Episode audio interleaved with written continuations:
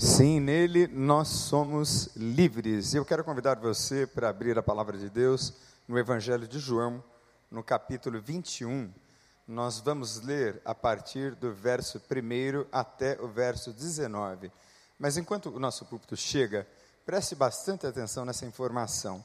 Logo após o culto, você que nos assiste online, pode, a partir de um código que vai aparecer aí na tela, participar das nossas partilhas online do nosso Celebrando a Vida. É um momento muito importante onde você poderá comentar aquilo que será ah, refletido hoje através da palavra do Senhor. Já está aparecendo ali o nosso QR Code que te direciona direto para um dos nossos grupos. Nós separamos por sexo, então nós temos mulheres e homens distintamente separados para que haja mais liberdade para se falar de coisas da alma, coisas profundas, coisas que eu tenho certeza vão tocar você a partir do que vai ser refletido hoje acerca da palavra do Senhor. Evangelho de João, no capítulo 21, versos de 1 a 19, nós lemos assim: Depois disso, Jesus apareceu novamente aos seus discípulos à margem do mar de Tiberíades. Ele ressuscitou e apareceu. E foi assim.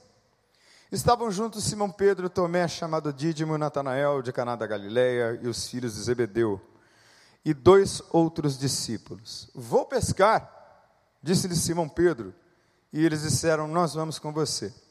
Eles foram, entraram no barco, mas naquela noite não pegaram nada. Ao amanhecer, Jesus estava na praia, mas os discípulos não reconheceram. Então, Então eles lhes perguntou: Filhos, vocês têm algo para comer? Não, responderam eles. E ele disse: Lancem a rede do lado direito do barco e vocês encontrarão. Eles a lançaram e não conseguiram recolher a rede, tal era a quantidade de peixes. O discípulo a quem Jesus amava disse a Pedro: É o Senhor. Simão Pedro, ouvindo dizer isso, vestiu a capa, pois a havia tirado e lançou-se no mar. Os discípulos vieram no barco arrastando a rede cheia de peixes, pois estavam apenas a cerca de 90 metros da praia. Quando desembarcaram, viram ali uma fogueira, peixes sobre brasas e um pouco de pão. Disse-lhes Jesus: Tragam alguns dos peixes que acabaram de pescar. Simão Pedro entrou no barco e arrastou a rede para a praia, e ela estava cheia tinha 153 grandes peixes. Embora houvesse tantos peixes, a rede não se rompeu. E Jesus lhes disse: Venham comer. Nenhum dos discípulos tinha coragem de lhe perguntar: Quem és tu? Pois sabiam que era o Senhor. Jesus aproximou-se, tomou o pão e deu a eles, e fazendo o mesmo com o peixe. E esta foi a terceira vez que Jesus apareceu aos seus discípulos depois que ressuscitou dos mortos. Depois de comerem, Jesus perguntou a Simão Pedro: Simão, filho de João, você me ama realmente mais do que estes? Disse ele: Sim, Senhor, tu sabes que te amo. Disse Jesus: Cuida dos meus cordeiros. Novamente, Jesus disse: Simão, filho de João, você realmente me ama? E ele respondeu: Sim, Senhor. Tu sabes que te amo. Disse Jesus: Pastorei as minhas ovelhas. Pela terceira vez ele lhe disse: Simão, filho de João, você me ama. E Pedro ficou magoado por Jesus lhe ter perguntado pela terceira vez: Você me ama? E lhe disse: Senhor, tu sabes todas as coisas, tu sabes que te amo. Disse-lhe Jesus: Cuida das minhas ovelhas. Digo-lhe a verdade: quando você era mais jovem, vestia-se e ia para onde queria. Mas quando for velho, estenderá as mãos e outra pessoa o vestirá e o levará para onde você não deseja ir. Jesus disse isso para indicar o tipo de morte com a qual Pedro iria glorificar a Deus. Então lhe disse: Siga-me. Vamos orar mais uma vez? Você em casa, fecha seus olhos. Você aqui conosco no santuário também. Curve a sua cabeça, abra o seu coração e ore ao Senhor alguns segundos. Peça a Deus para falar com você. Nesse momento de intimidade entre você e o teu Pai.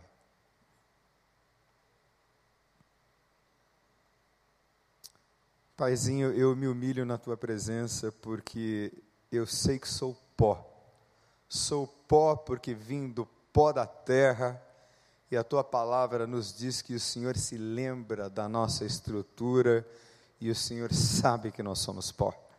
Por isso, mais uma vez, eu me humilho na tua presença, Senhor, te pedindo graça para que a tua palavra seja comunicada com eficácia, com clareza, com simplicidade e profundidade a cada coração. Muito obrigado, Senhor, porque a tua palavra é viva, eficaz, sempre se renova e ela cumpre o propósito para o qual ela está sendo enviada hoje, no nome de Jesus.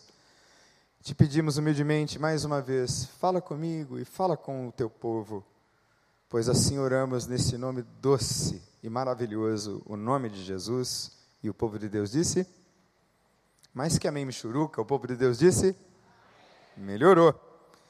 Eu venho de uma família de espanhóis, de uma colônia de espanhóis lá da cidade de Bauru. E uma das minhas lutas pessoais mais difíceis é a luta contra a ira e a impulsividade. Gritar falando era coisa absolutamente normal dentro de casa. Falava alto meu pai, falava alto meus tios, falavam alto os meus avós e às vezes pareciam que eles estavam numa briga ferrenha e acirrada, mas era puro amor gritado. Mas era assim, sangue quente, a família cama forte. E a Bíblia está cheia e repleta de personagens irados e impulsivos, graças a Deus lá registrados, porque a Bíblia é assim este livro honesto que não esconde as vulnerabilidades e as falhas de nenhum grande herói. E eu estou dizendo graças a Deus, não porque eles são irados ou impulsivos, mas graças a Deus, porque Deus, apesar de eles serem assim, os ama, os acolhe, os aceita, os recebe e os restaura para a glória dele, aleluia. Você pode aplaudir ao Senhor? Ele faz isso. E nós temos muitos exemplos. Exemplos de impulsivos, irados e, por que não dizer, compulsivos. O juiz Sansão, que aparece no livro dos juízes, tinha sérios problemas de sexualidade e seríssimos problemas com a sua ira e com a sua impulsividade. O Espírito Santo de Deus ungiu e deu a ele uma força física extraordinária sobre a qual ele não tinha controle e ainda gabava-se dela. Deus deu a ele a força para que ele fosse um reto juiz em Israel, mas fez loucuras que estão registradas naquele livro, que depois você pode ler na sua casa. Quanta loucura fez Sansão. Um outro impulsivo e irado da Bíblia é Davi. Davi era homem de guerra, e homem de guerra precisa ser irado e valente. Mas quantas vezes a sua impulsividade e a sua sexualidade perturbada lhe trouxeram grandes dores ao longo da história.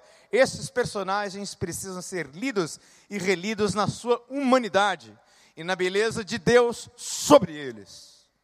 Em como Deus usou extraordinariamente, apesar dessas características tão fortes da personalidade desses homens.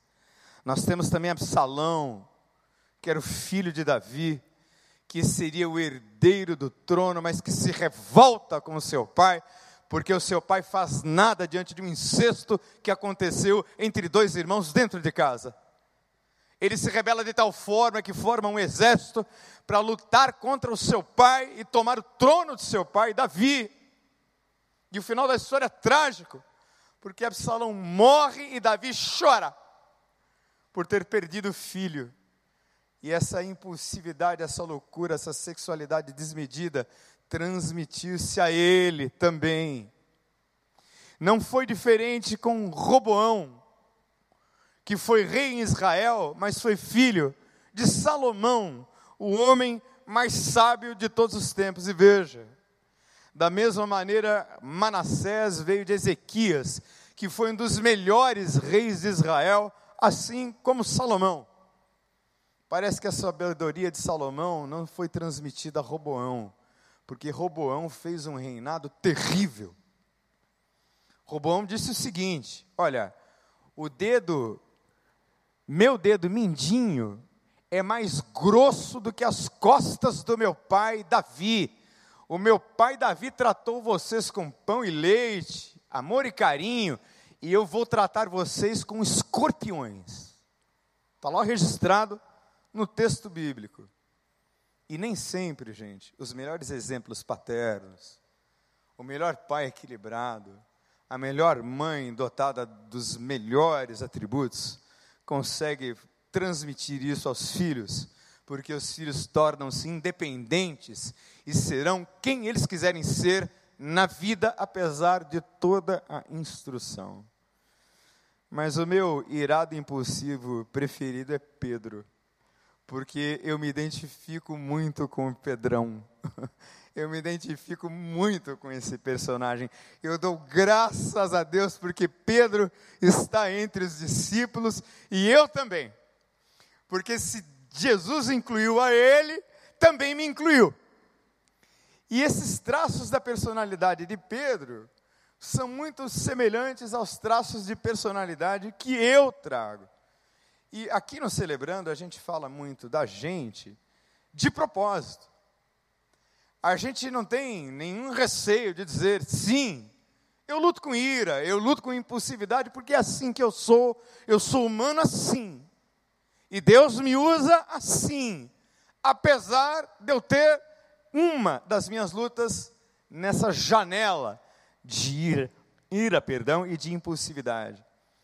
E a impulsividade acontece, do ponto de vista neurofisiológico, quando as funções executivas do cérebro falham. A gente tem essa região cortical, que é a região mais nobre do cérebro. É a região que impede e modula os impulsos. Quem é muito impulsivo, compulsivo e irado, tem uma espécie de disfunção nas funções executivas mais nobres do cérebro. E aí, quando pensa, já falou. Quando vê, já fez. Quando percebe, já gritou. Já ultrapassou o limite que não deveria ter ultrapassado. E essa região cerebral está completamente ligada a toda a circuitaria cerebral. O nosso cérebro é um conjunto de circuitos que funcionam de maneira fantasticamente ordenada. E todas as vezes que eu estudo essa circuitaria toda, eu vejo a glória de Deus da complexidade de um homem criado à imagem e semelhança dele mesmo. A dependência química, por exemplo, é uma disfunção, é um transtorno do controle dos impulsos, assim como, por exemplo, o transtorno bipolar, que é fundamentalmente uma incapacidade de refrear o impulso para controlar o uso da substância. O sujeito não consegue mais refrear o comportamento. E isso se espalha e se divide por todas as dimensões da vida. A ira, a impulsividade acabam sendo constitutivos da personalidade do indivíduo. É quem é e como a pessoa é. E o sujeito desenvolve um comportamento e uma atitude muito peculiares. É gente que tem muita dificuldade de adiar recompensas, que é tudo para ontem para agora, para já. Você conhece alguém assim? Você conhece alguém que exige que as coisas sejam feitas exatamente do jeito que ela quer agora? Você conhece gente que quer viver todas as emoções possíveis no mesmo momento? Que tem tendências a excessos e tem muita baixa resistência à frustração. A quando alguém lhe diz não, esse é o impulsivo, esse é o irado. E quem é a pessoa? Quem é a pessoa é o que ela é, e o que ela é, ela carrega na sua identidade. Meu nome é Daniel Camaforte, eu nasci no dia 21 de março de 1971, sou natural de São Paulo. Quando eu mostro a minha identidade, lá está o registro de quem eu sou. Como eu sou diz respeito à minha personalidade. Por isso, os impulsivos que podem desenvolver compulsões têm isso encrostado lá na sua estrutura de ser, o seu jeito de ser. Então, personalidade é como você é. Como é que era Pedro? Quais são as características principais dessa personalidade impulsiva de Pedro? Pedro é ansioso. Porque a ansiedade vai na base da impulsividade, vai na base da explosão de ira. A ansiedade é uma das marcas maiores desse grande discípulo de Jesus, que está caminhando com ele por três anos e está num discipulado face a face com o Filho de Deus. E vai sendo tratado no seu jeito ansioso de ser, na medida em que ele segue Jesus, na medida em que ele olha para Cristo como modelo. Pedro é irado, muito irado. E em vários episódios nós percebemos a ira de Pedro, mas um representativo importante é quando Jesus está prestes a ser crucificado. E ele toma a espada nas mãos e corta a orelha de um soldado chamado Malco. E aí Jesus faz uma coisa extraordinária. Jesus pega a orelha do chão e cola de novo no soldado e diz a Pedro: Pedro, mete a tua espada na bainha, porque quem com ferro fere com ferro será ferido. E ainda assim, aqueles soldados que assistiram essa cena de cura não se sensibilizam e o levam para o Calvário, porque era para a cruz que Jesus precisava ir, ele tinha que ir, e ele foi, depois ou antes de soar muito sangue e de sofrer muito, pelo peso que a cruz ia lhe trazer. Como eu disse, Pedro era impulsivo, porque num episódio Jesus diz assim: Olha, eu preciso lavar os pés de vocês para fazer uma demonstração prática do que seja humildade. E aí Pedro diz: Não, de jeito nenhum o senhor vai lavar os meus pés. E aí então Jesus diz: Ó oh, Pedro, se eu não puder lavar os teus pés hoje, você não vai entrar no reino dos céus. Ah, então me lava o corpo inteiro. lava tudo. Esse é Pedro. Pedro é impetuoso, ele é corajoso, mas ele também é instável. Porque num dos episódios muito interessantes da vida dele, tem uma tempestade no mar, os discípulos estão pescando, eles eram todos pescadores. E aí vem andando um vulto, que os discípulos pensam que é um fantasma, mas era Jesus. E Jesus chama a Pedro e ele vem. E nos primeiros passos ele começa a andar. Gente, pense comigo uma tempestade, um breu em alto mar, um vulto vindo. Este vulto se identifica como Jesus. Ele prontamente levanta, impetuosa e corajosamente, mas no meio do caminho ele afunda. no meio do caminho ele falha. E quanta gente começa bem, vai indo bem, mas algo acontece e afunda. Se esse é o seu caso, pode ficar tranquilo porque a mão de Deus é profunda o suficientemente grande para trazer você de volta para a luz e para cima, no nome de Jesus. Amém, povo de Deus? E esse homem impetuoso também foi rude e foi covarde. Porque Jesus avisou ele: Você vai me trair. E ele tinha dito: Não, de jeito nenhum que eu vou te trair. Eu vou contigo para a cruz, eu vou contigo até o final. Antes que o galo cante, Pedro, você vai me trair três vezes. E Pedro traz Jesus dizendo impropérios. Ou se você preferir, Pedro traz Jesus e ainda diz palavrões, que a Bíblia prefere não registrar, mas foi isso que ele fez. E aí, na terceira vez, quando ele novamente traz Jesus pela terceira vez. Aí ele diz alguns palavrões e o galo canta. E ele se lembra que isso foi profetizado por Jesus. Pedro era pouco letrado, era uma pessoa humilde. E esses traços de personalidade de Pedro nunca o deixarão. Estarão sempre lá. Esses traços estão estáveis nele e estão estáveis naqueles que são assim, impulsivos, irados ou também o oposto.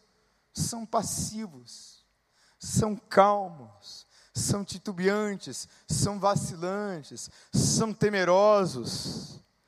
Eles vacilam, ponderam demais, pensam demais. É o oposto, que também pode ser muito disfuncional.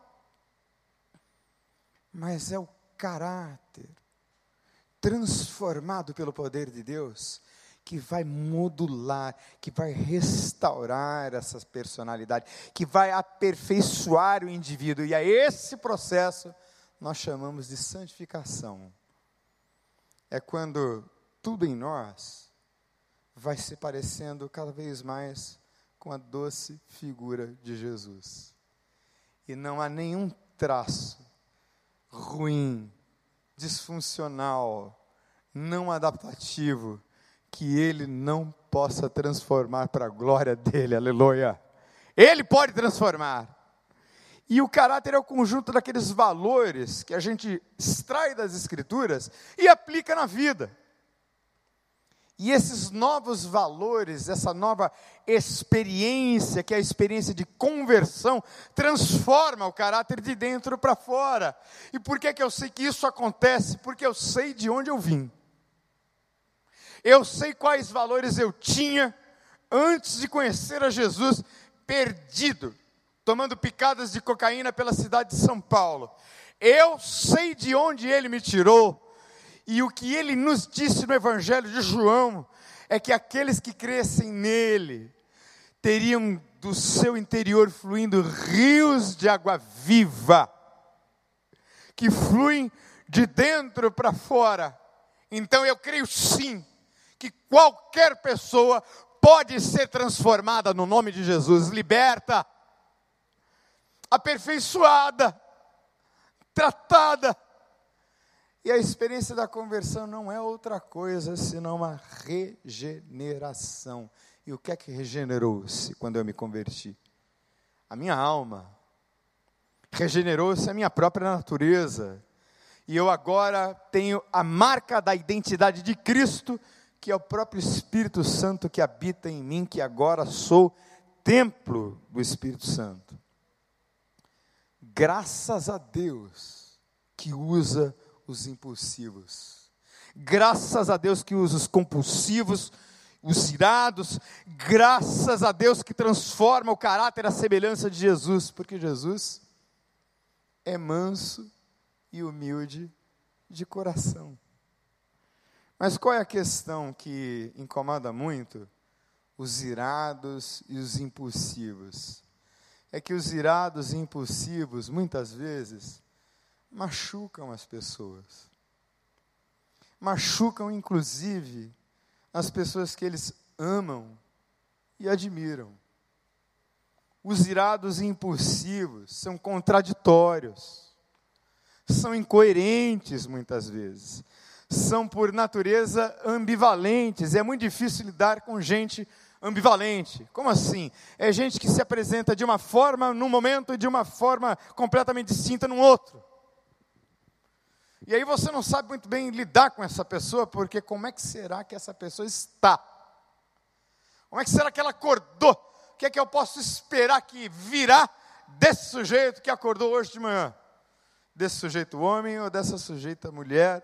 Porque aqui para nós, homem nervoso é difícil, agora mulher brava é uma coisa séria dentro de casa. E eu convivi com algumas mulheres muito fortes, minha mãe inclusive. Mas é o caso de Pedro. Pedro foi avisado: você vai me machucar, Pedro, você vai me trair. Você vai me trair perfidamente, terrivelmente. Você vai me machucar, Pedro.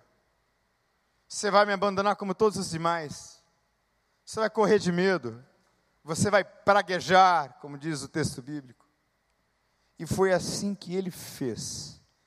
E aqui no Celebrando a Vida nós temos um programa de 12 passos, e entre esses 12 passos nós temos o oitavo passo e o nono passo. O oitavo passo diz o seguinte: fizemos uma lista das pessoas que prejudicamos e nos dispusemos a reparar os danos causados a elas.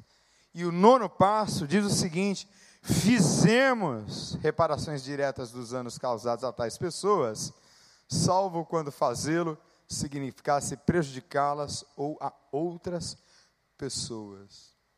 E eu fiz uma reparação com o meu irmão mais velho que provavelmente está me assistindo agora lá na cidade de Bauru.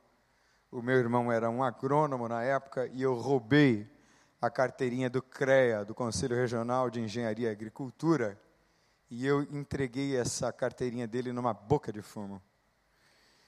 E eu gritei com ele, esbravejei com ele quando ele veio me cobrar, menti para ele.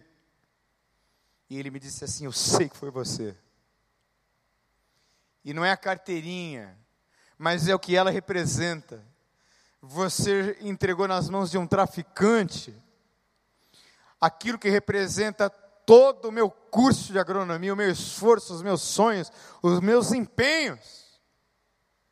Não é uma coisa banal que você entregou na mão de um traficante numa boca de fumo. Aquilo nunca mais saiu da minha mente, do meu coração. Até que depois da minha conversão, eu pude não apenas pedir perdão a Ele, mas reparar o erro. Porque nos celebrando nós aprendemos que é importante pedir perdão, é importante se humilhar, mas nós vamos uma milha a mais quando nós reparamos o dano. Quando de alguma forma nós vamos até aquela pessoa e conseguimos dar a ela algum consolo maior dando provas de que o nosso pedido de perdão é humilde, acompanhado de alguma dádiva, acompanhado de algum gesto, acompanhado de alguma reparação outra que nos faça cada vez melhores como seres humanos. Mas o que é que essa cena da aparição, a terceira aparição de Jesus aos discípulos e a Pedro nos ensina especificamente? Até aquele momento, Pedro não tinha recursos interiores para lidar com aquela conversa difícil que ele teve com Jesus. E Jesus, melhor que ninguém, conhece as nossas limitações. E eu quero dizer a você que me ouve em casa, você que está aqui, Ele ama você do jeito que você é. Ele recebeu você do jeito que você é, com todos os seus pecados, com todos os seus tropeços, com todas as coisas terríveis que talvez você tenha praticado na vida. Se você praticou ontem, não interessa, hoje chegou o perdão de Deus para a sua vida. Hoje de novo, e mais uma vez, é tempo de ter um tempo com Ele. E a Bíblia diz que o Espírito Santo intercede por nós com gemidos inexprimíveis, porque muitas vezes nós não conseguimos expressar a Deus o que precisamos. Eu acho que Pedro estava meio assim, impulsivo, impetuoso como ele era, quando disseram para ele: Olha, é Jesus que está aí. Ele coloca uma capa, que provavelmente ele estava com poucas roupas pescando, e pula no mar, de vergonha porque ele tem diante dele ninguém menos que Jesus ressurreto, que levantou-se dos mortos. E aí ele diz assim: Olha, vocês não pescaram nada, né? Como sempre, Jesus aparece e quando ele aparece tem sempre fartura. Você pode dizer aleluia. Mais que aleluia, Misha, vamos dizer aleluia. Quando ele aparece tem fartura. Então ele diz: joga aí a rede do lado direito e vieram muitos peixes. E grandes peixes. E enquanto eles estavam pescando e trazendo as redes, Jesus já tinha as brasas prontas porque as reuniões com Jesus começam com pregação, com discipulado, mas terminam com McDonald's, terminam com churrasco, no caso aqui, peixinho na brasa assado na praia. Que coisa deliciosa! E não é qualquer refeição, é uma refeição com Jesus. E aí Jesus começa esse diálogo com Pedro, que é um diálogo em que ele faz perguntas a Pedro e a mesma pergunta. Pedro, você me ama? E aí Pedro diz: Tu sabes que te amo. Pedro não consegue dizer: Jesus me perdoa porque eu te traí. A única coisa que ele consegue fazer é responder a pergunta de Cristo porque ele estava profundamente envergonhado de si mesmo. O bonito de Pedro é que ele não fez como Judas, que tirou a própria vida no momento de desespero. Pedro traiu Jesus tão gravemente quanto Judas. Mas ele continua ali, porque de alguma maneira ele foi especialmente tocado pelo Mestre. Ele conhecia o amor do Mestre mas ele não tinha recursos para dizer: olha, eu pisei na bola, o senhor me perdoa, o senhor me dá mais uma chance. Ele não consegue pedir mais uma chance. Ele não consegue pedir mais uma chance porque talvez na cabeça dele não tem chance para quem traiu e traiu três vezes, como fora profetizado. Não é assim que tantas vezes a gente se sente. Eu não mereço eu não sou digno. E não é mesmo. Mas Ele ama você do jeito que você é, com todas as dores que você tem, com todas as suas fragilidades e fraquezas e pecados. Ele ama você. Ele te recebe. E Ele quer ter um encontro contigo profundo, para falar a sua alma e para falar a alma. Não conheço ninguém melhor do que Jesus na pessoa do Espírito Santo entre nós. Mas ali era o Jesus ressurreto e Pedro. Então Jesus pergunta: Você me ama? Pela primeira vez ele diz: Eu te amo. Sabes que te amo. Então Jesus pergunta a segunda vez, usando uma técnica de assertividade: Pedro, você me ama? E ele diz: Tu sabes que te ama. E aí, pela terceira vez, Jesus pergunta: Pedro, tu me amas? E ele responde: Sim, tu sabes que te amo. E nas três vezes, Jesus responde a ele: Você me ama? Então vai e cuida dos meus cordeirinhos, apacenta as minhas ovelhas vai ser apóstolo, porque foi para isso que eu te escolhi, apesar de você ser quem você é. E eu disse que Deus usa os impossíveis, e eu sou um deles. Deus usa os irados, e eu sou um deles. E usa mesmo. E este caráter transformado pelo poder do Espírito Santo na experiência da conversão e da santificação podem se transformar num instrumento poderoso nas mãos de Deus. Deus literalmente perdoa e usa qualquer pessoa, qualquer um. Não há acepção de pessoas para com Ele ele recebe e usa quem ele quer.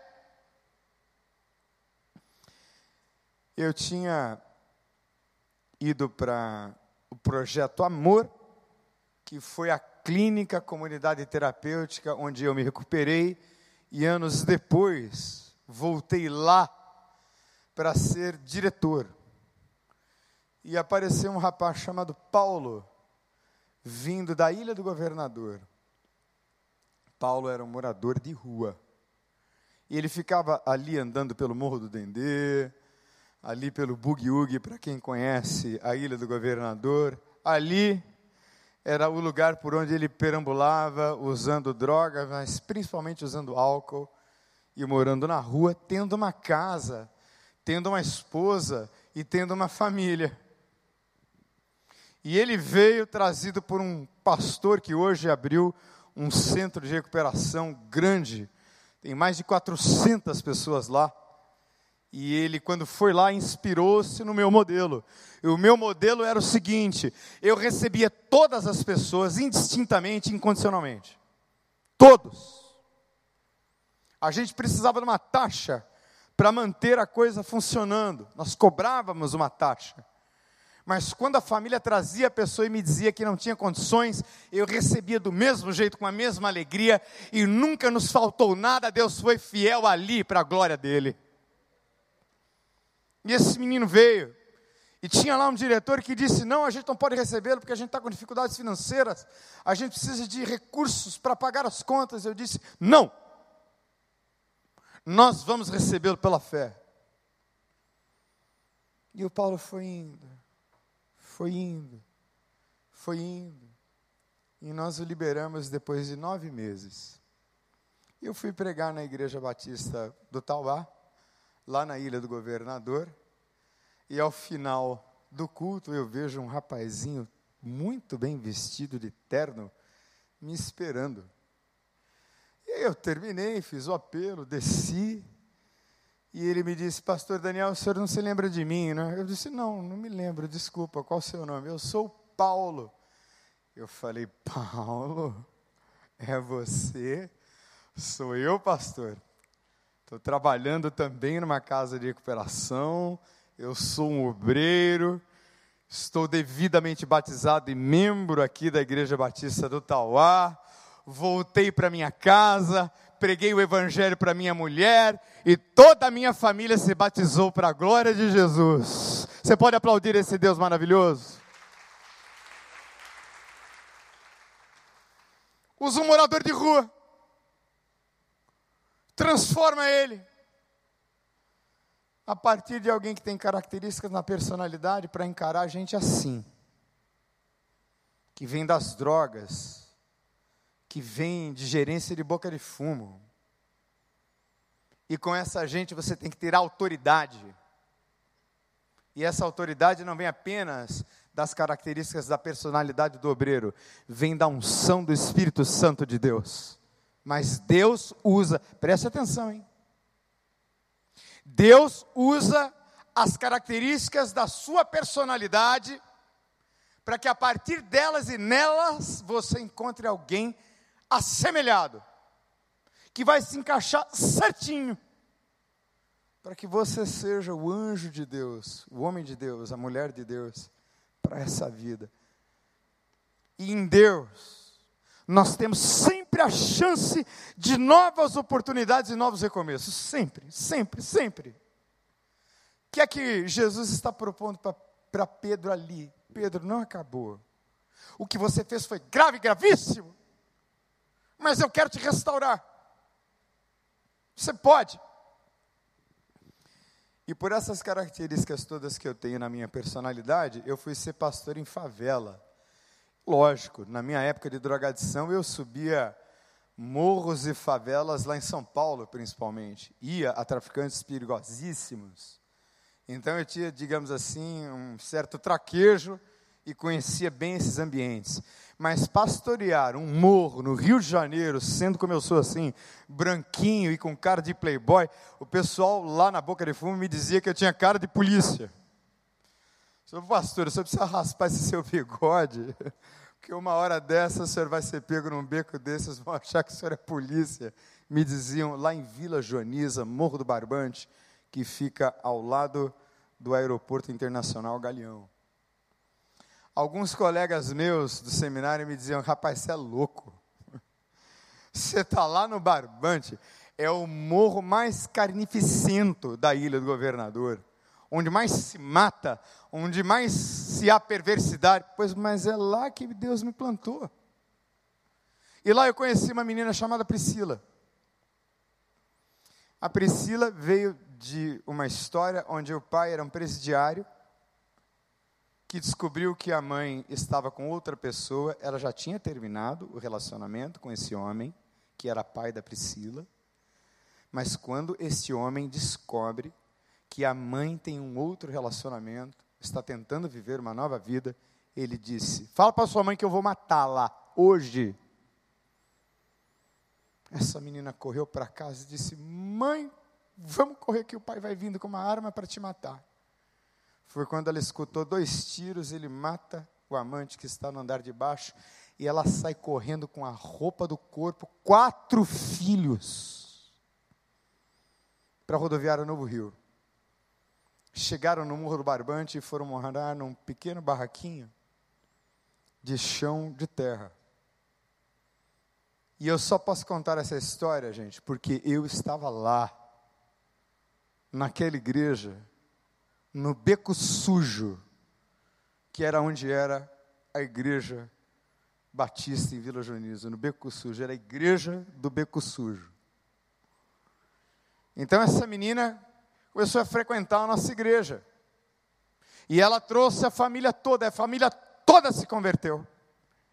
E eu tinha sempre muitas conexões com americanos que vinham dos Estados Unidos, e numa dessas oportunidades veio uma clínica médica, e ela já estava fazendo, irmãos, nutrição na UFRJ.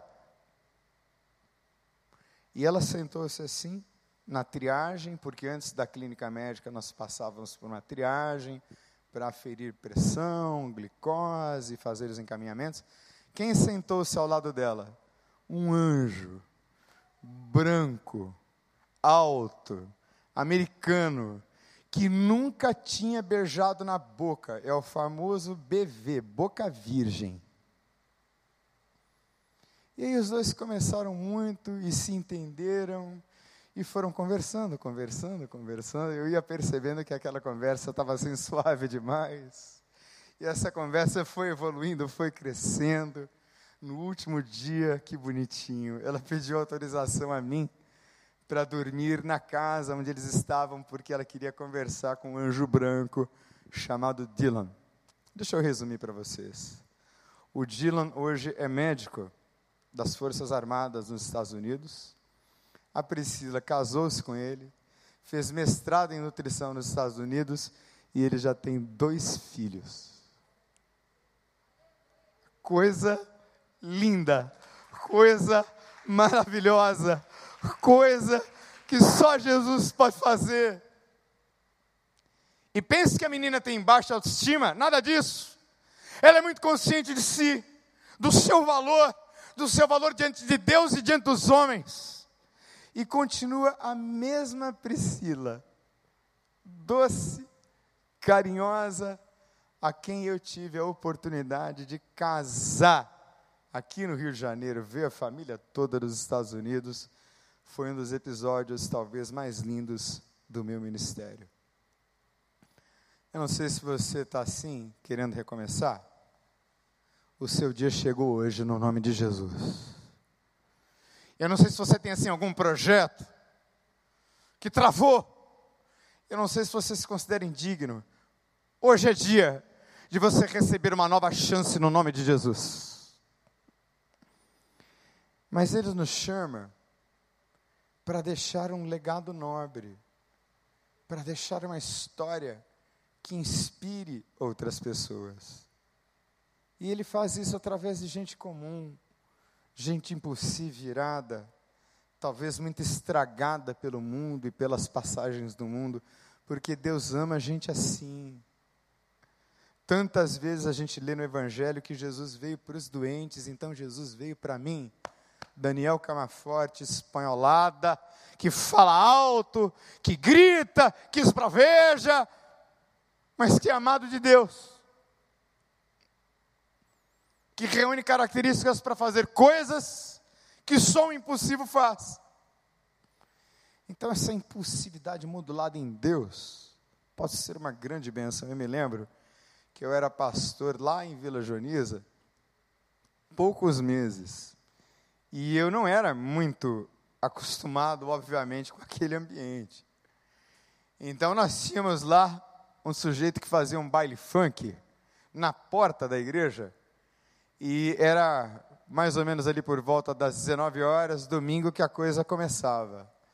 E aí eu decidi fazer uma série que eu intitulei Dias de Sodoma, Dias de Gomorra, porque combinava perfeitamente com o ambiente. O som era tão alto que a igreja tremia naquele som forte funk. Gente, eu não tenho preconceito, música nenhuma, mas eu detesto funk. Isso é uma coisa minha. E aí, no meio do culto, porque já era o terceiro culto que ele fazia um baile funk na hora do culto, eu desci e fui conversar com um rapazinho chamado Alain, que fazia bailes funk em todas as favelas aqui do Rio de Janeiro. Todas é exagero, né? mas muitas favelas. E eu disse a ele, alô Alain, com todo respeito, meu nome é Daniel, eu sou novo pastor aqui. Então eu quero pedir a você que abaixe um pouco o volume, porque nós estamos tendo culto aqui. Depois das nove horas, você pode colocar no volume que você quiser. Ele me falou, o pastor, desculpa, nem me toquei. Abaixou o som na hora. O baile funk fez uma pausa. Eu me tornei amigo do Alain. A mulher dele se converteu do espiritismo na nossa igreja. Ela fazia trabalhos de macumba na porta da igreja, mas Deus a trouxe para dentro da igreja. Os filhos dele faziam aula no nosso reforço escolar e eu virei amigo do Alain. E ninguém colocava lixo na porta da igreja, porque era o Alain que mandava. Gente assim, Deus usa para escrever uma história no coração das pessoas. Deus usa a gente assim como eu e você. É claro que eu estou contando histórias do meu ministério, da minha vida, histórias que são muito peculiares ao que eu faço na vida. Aliás, a nossa identidade se constitui a partir daquilo que nós fazemos e trabalhamos. Né? Eu sou o pastor, está na minha identidade como eu sou pastor tem a ver com a minha personalidade. Mas eu sou um pastor com personalidade distinta de todos os outros pastores. E é assim no corpo de Cristo. O nome disso é multiforme. Graça de Deus. Que usa tudo e todos como Ele quer. E pode fazer isso com você. Eu não sei se na sua impulsividade, na sua ira, você machucou alguém? Então comece a fazer listinha. Tenha esse seu encontro com Cristo e faça suas reparações. E saiba, Deus ainda tem coisas lindas para realizar na sua vida no nome de Jesus. Vamos orar? Feche seus olhos.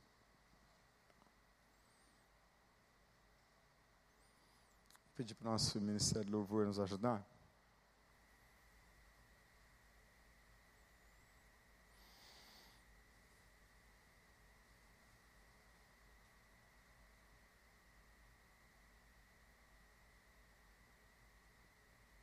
Enquanto nós oramos ao Senhor, você que está em casa, curva a sua cabeça também. Será que você disse alguma palavra machucou a sua esposa, peça perdão a Deus e a ela. E mude de atitude. Repare o erro. Peça a Deus para transformar o seu temperamento, o seu comportamento. Peça para Deus modular a sua impulsividade, de maneira que o impulso seja apenas o necessário para que você tenha coragem para fazer o que Deus mandou você fazer. Como pregar a palavra de Deus aqui para tanta gente ouvindo, por exemplo. Será que você gritou com o seu filho? Será que você machucou alguém que você ama e admira? Será que tem mágoas aí no seu coração? Será que tem traições a quem você traiu? E machucou? Peça perdão a Deus agora.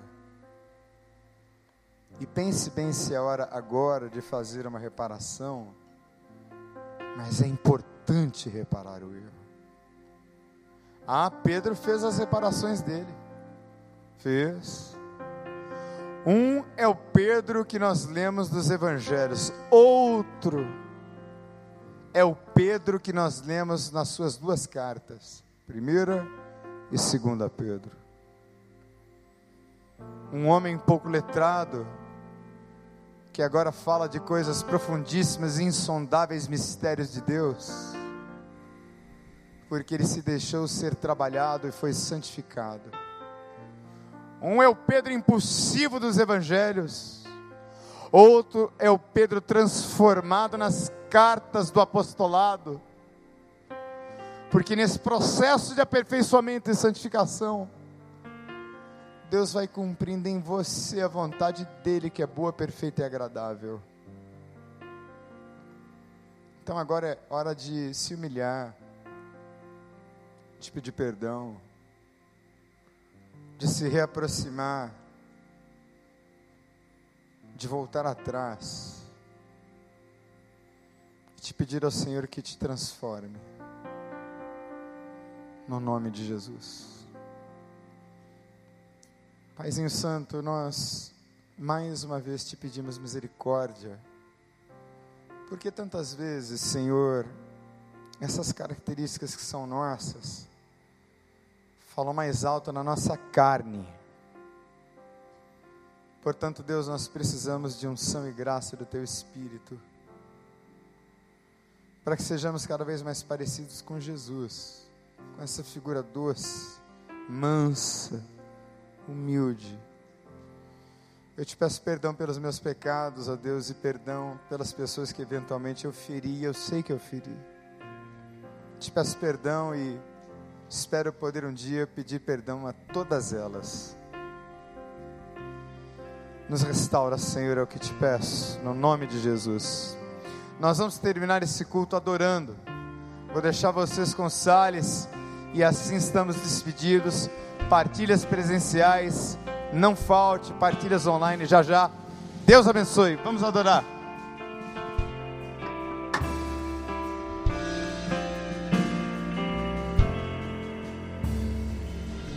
Antes de eu falar, tu cantavas sobre mim.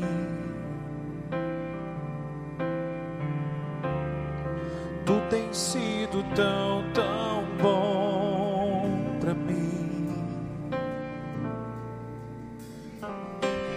Antes de eu respirar, sopraste tua vida em mim.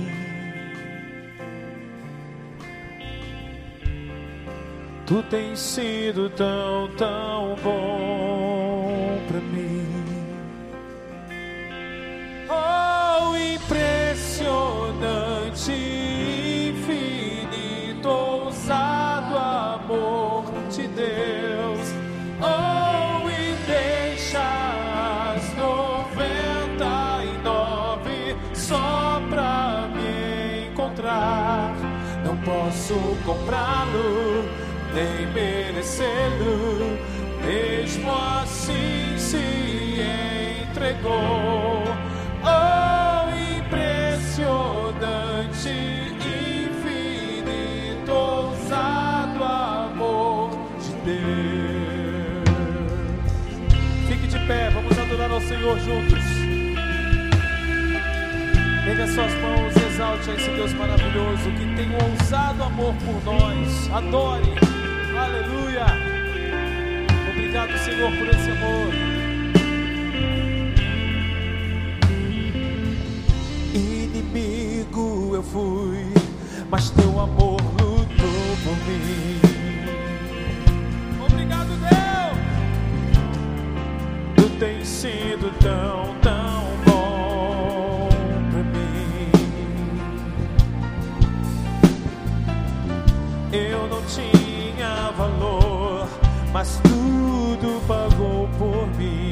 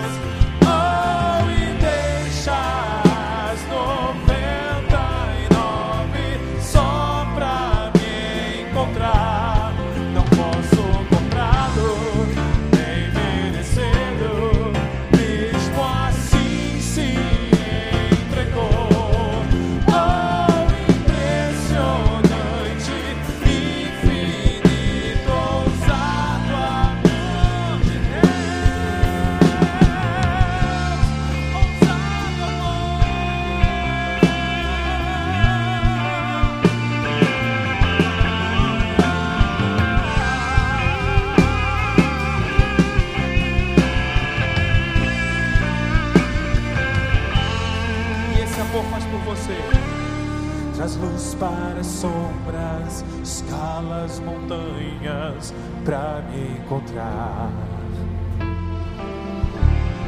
Derruba as muralhas, destrói as mentiras para me encontrar. Cante, traz luz, traz luz para